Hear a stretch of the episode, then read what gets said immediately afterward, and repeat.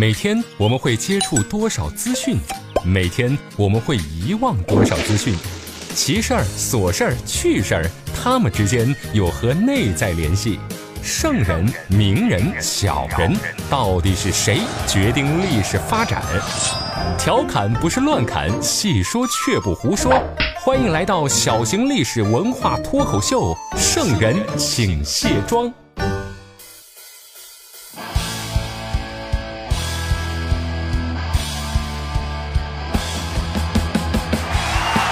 位好，这里是圣人请卸妆，独孤家向您请安啦。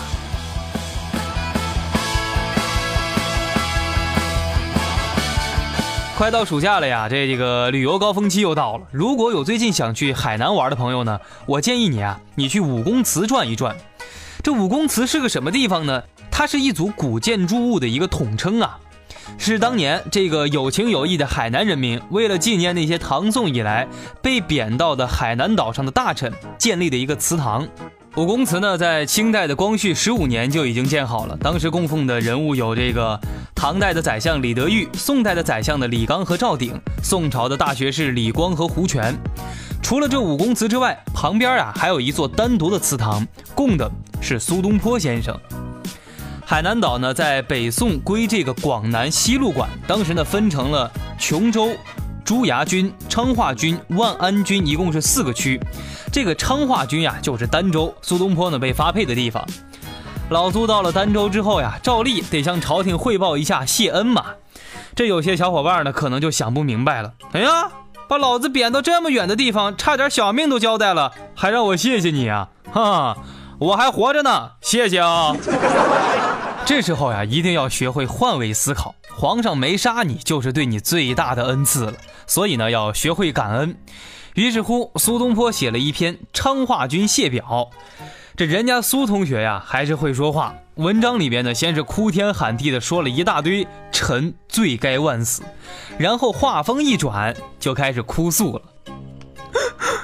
臣孤老无托，张力交公，子孙冻枯于江边，以为死别。赤妹迎逢于海上，宁许生还？我这个哭的有点娘了哈。这段话呢，是说的是真可怜。古人呀，给海南岛取了一个外号，叫“遗岛绝域”。哎呀，这个地方不仅仅是远的问题，那简直就是绝境啊！所以大家想想。去海南对于当时的内陆地区的古人来说，震慑力是相当强悍，不亚于把现代人啊送到三体星球再经历一次降维打击。苏东坡呢还说了，海南的气候湿热难耐，生活资源匮乏，而且到处都是未经开化的原住民黎人。黎人不服王法，不交赋税。就算那些归顺了的黎人呢，官府稍稍是盘剥的狠了一点呀，说不了两句话，立马就组织力量暴动。海南岛的这些原住民呐，历朝历代的官府都非常头疼。好在呀，北宋时期的政府呢，对海南岛的政策呢，还算比较温和，岛上的气氛呢比较平稳，很多黎人从山间搬到了平原呢，开始种地过日子，生活呢就逐渐汉化了。不过呀，身上还纹着奇怪的纹身，说着不同语言的这些人呢，让老苏觉得，嗯，还是有点害怕。我觉得大家可以脑补一下电影《赛德克·巴南》里边那个台湾原住民的一个形象啊。苏东坡之所以讨人喜欢，就是因为他是真性情呀。遇到怕的，他一点也不装。这个，敢问您身上纹的是何图案呢？哎呀，都在那么哎呀，这么。啊啊！就当老夫没问啊，打扰了。苏东坡呀，这个四川出来的旱鸭子，坐在小船上漂洋过海的时候，估计已经是心惊肉跳。哎呀，风浪这么大，不会把老夫卷到海底喂鲨鱼了吧？嗯，吓死宝宝了。这晕晕乎乎坐了那么久的船，好不容易上岸一看，哎，这海南的一切。怎么都这么陌生啊！余生欲老海南村，地浅乌杨招我魂。当年老友不地道，相逢一笑又是春。大文豪苏轼在海南发生了什么故事？他在危难时刻遇到了哪位贵人相助？面对劫难，乐天派的他又是怎么应对的？为啥他会为一名歌妓写词大加赞赏呢？今天的圣人请卸妆，就跟大伙儿聊一聊光廊林中一老翁苏轼。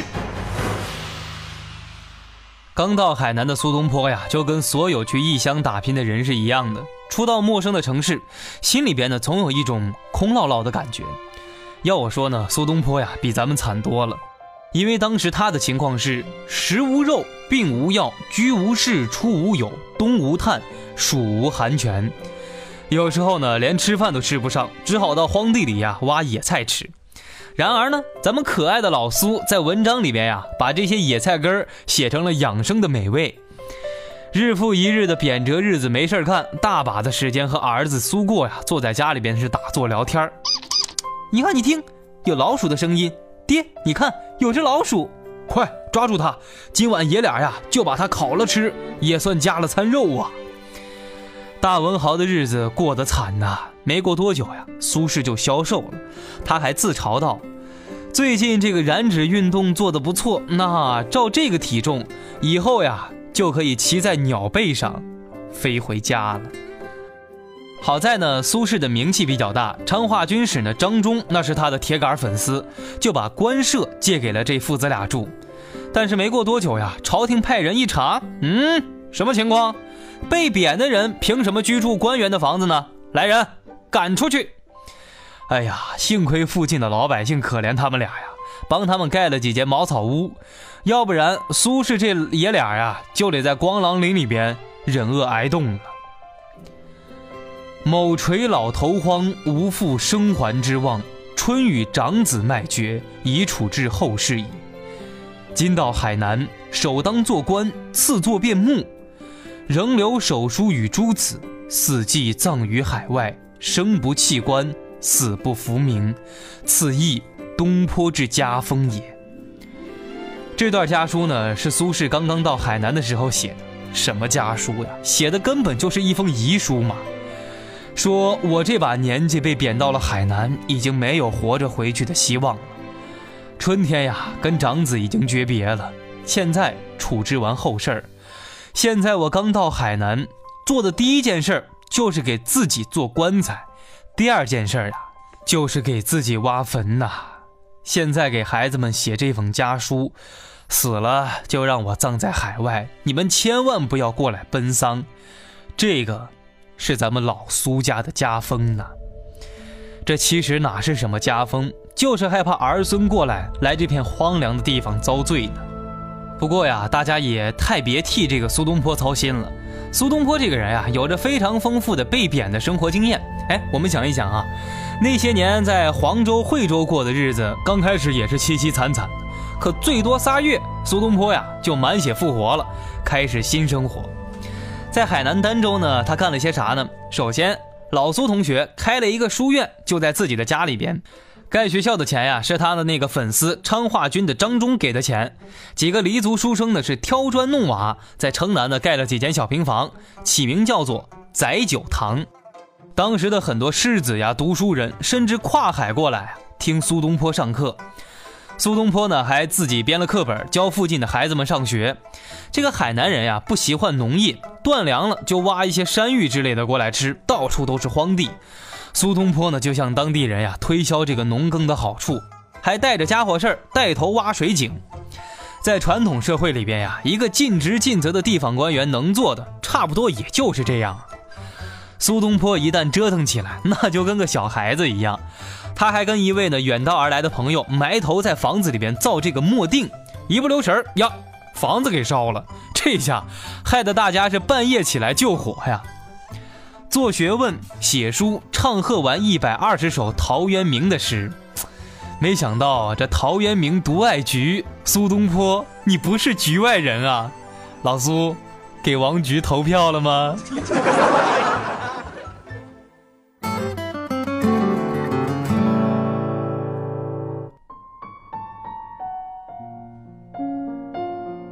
世事一场大梦，人生几度心凉。夜来风夜已明朗，看去眉头冰上。久见长愁客少，月明多被云妨。中秋水与共孤月，把盏凄然北望。这首词呀，是苏轼在中秋节写的。他写这首词的时候，一直在想念自己的弟弟苏辙，因为当时他的弟弟苏辙呢，被贬到了浔州，就是咱们今天的广东的惠州这一带，正好跟哥哥苏轼是隔海相望。想当年兄弟俩呀，少年时是一块离开老家四川进京闯荡，一块考中了进士，那是何等的风光呀！可是，一入官场深似海。兄弟俩人呀，从此是聚少离多。同样是写给自己亲兄弟的词，这一首呢，跟二十年前在山东密州写的那首《水调歌头》相比啊，人和事儿很多地方都不一样。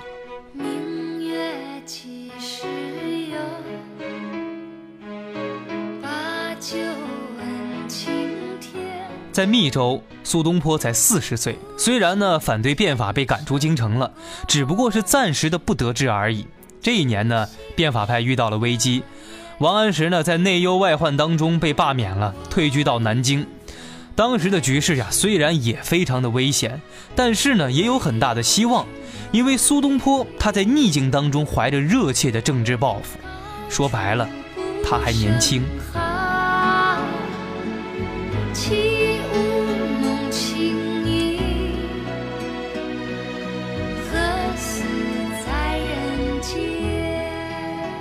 北宋的党争呀，非常激烈。这人到最后呢，就是把自己的私欲夹杂在这些政治斗争当中了。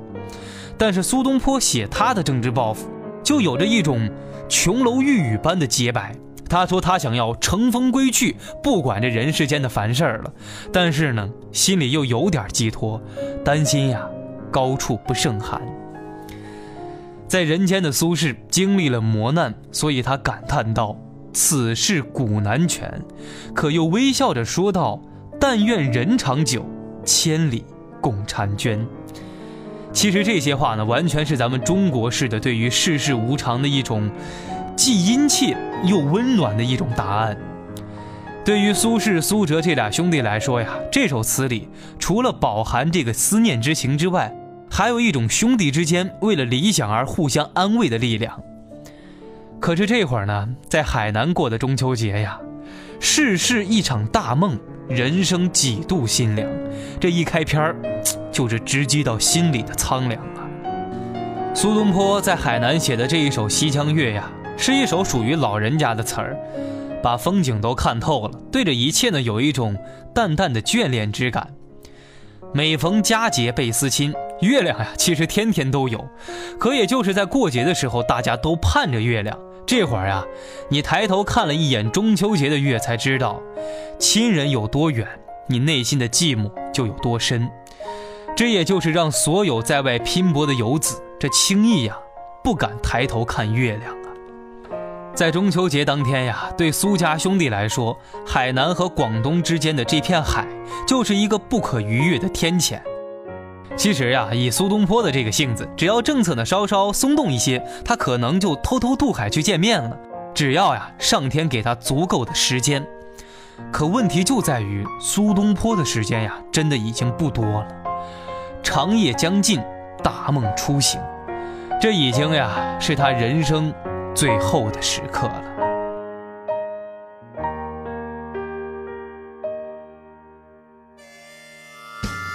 现在是广告时间，我推出了全新的精品付费节目《独孤家的异想世界》，是专门来讲唐代传奇小说的。在这个系列节目当中呢，一年我会更新五十二期节目，用我们这样的唐代传奇去感受唐人的爱恨情仇。希望大家多多支持，帮我宣传转发。想参与飞鸽传书的小伙伴，记得关注我的新浪微博“一枚电台家”。粉底、眼霜、高光隔离、腮红、睫毛、乳液、精华，女人有了这些会更加美丽；历史有了这些只会更加迷离。卸妆看历史，观点更清晰。这就是咱们的圣人，请卸妆。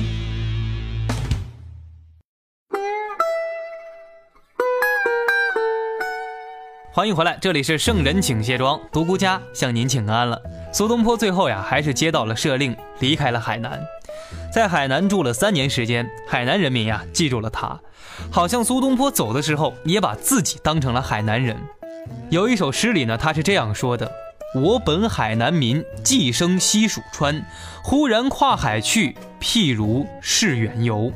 我本来啊就是海南的居民，只不过呢被寄养生在了四川而已。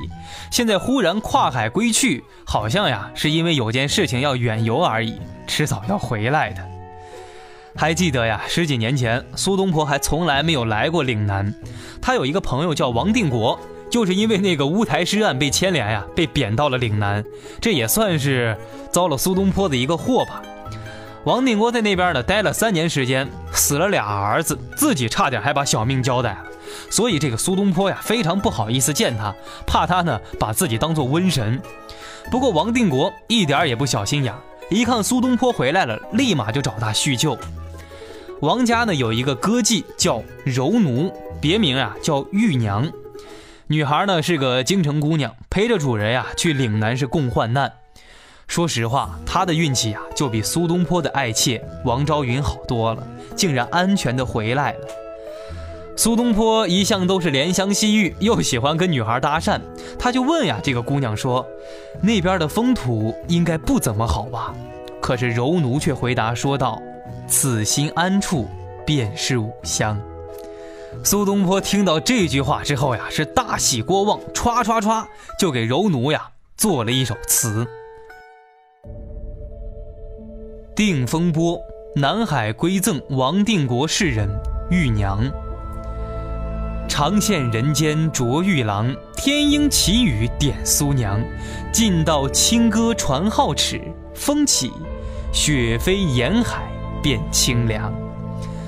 万里归来颜愈少，微笑，笑时犹带岭梅香。试问岭南应不好，却道此心安处是吾乡。心安的地方，就是我的家乡。听到这句话的苏东坡呀，仿佛是遇到知音了。因为经历了一波又一波的磨难之后，苏轼的人生哲学呀，已经练成了。他明白。现实当中的家园是不存在的，人只要活在社会当中，就会有所失，就会有所得，就会有忧患之心。但是面对自我处境跟现实价值的困惑呀，这是一个没有办法避免的事情。所以不管走在哪儿，是故乡也好，是异乡也罢，心如果不能安定下来，结果都是一样的，一样的不快乐。但是等你找到内心的安定，你就会发现，不管走到多么糟糕的地方，也可以把那儿呀建造成自己的家园。这不就是苏轼的人生信条吗？他一次又一次的被贬，一次又一次的浴火重生，怪不得呀，他遇到这个柔奴这么高兴，给人家写了一首词：“此心安处是吾乡。”说实话呀，苏东坡一直保持着一颗无邪的赤子之心。这个咱们现在啊，经常会说保持赤子之心，保存初心，无忘初心。说起来很简单，但是这个赤子之心呀，它不是幼稚，它是一种用最自然的状态迎接所有的事情，对一切的事物呢，怀着善意，对一切有着好奇，但是呀，不被这些污秽所传染着。